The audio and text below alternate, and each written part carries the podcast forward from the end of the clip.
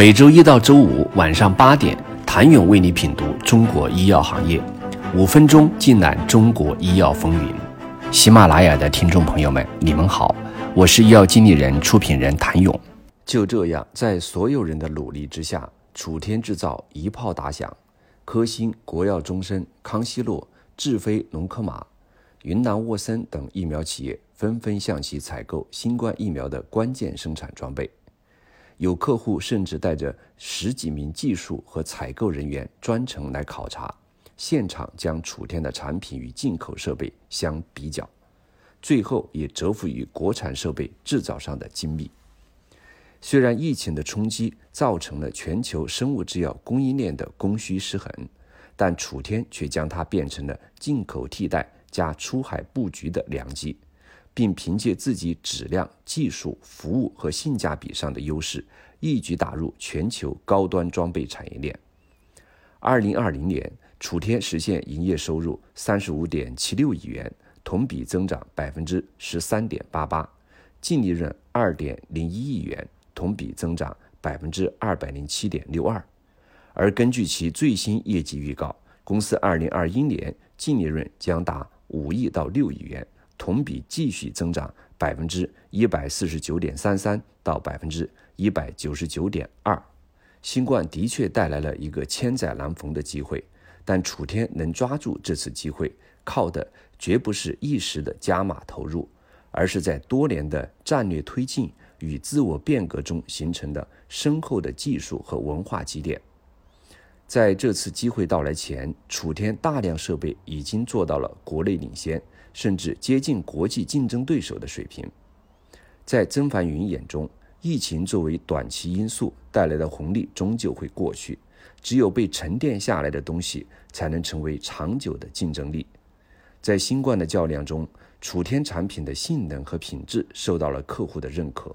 制造工艺技术也得到了更多锤炼。正是因为拥有这些，即使疫情放缓，进口设备可以供应。很多药厂依旧选择继续采购楚天的设备。曾凡云认为，过去的二十二年，楚天科技只干了两件事：产品技术创新与制造技术创新，而这都离不开公司对研发的专注和投入。成立至今，不论经营如何起伏，楚天的研发投入占比从未低于百分之八。技术人员比老板挣得多，在早年的楚天是平常事。如今，在楚天全球的六千六百多名员工中，有超过一千五百名是技术研发人员。他们从初期的小革新、小创造开始，到逐渐攻关行业里的关键技术难题，目前已经申请了四千余项中国专利。这其中有不少来自生产一线技术人员，在操作中每创造性的取得一个技术突破，都会得到嘉奖。这也是楚天专利战略推进的重要部分。专注研发多年，楚天对创新的认识也在不断进化。特别是在对标了很多欧美同行后，他们观察到，海外制药装备企业在与客户沟通时，都很乐于探讨产品的工艺创新和改良的可能性。双方在探讨中，往往会碰撞出新的火花，进而开发出新的产品和工艺。这带给楚天很大的触动和启发，让公司更加注重正向研发，更深刻地理解客户的使用场景和制药工艺，基于他们的痛点和需求反馈来不断改进，更好地开发设备。楚天原始创新的灵感也多来自于此，将正向研发做到极致，不管是客户还是楚天自己，都在受益。想了解这家企业凭什么为中国制药装备证明？请您明天接着收听。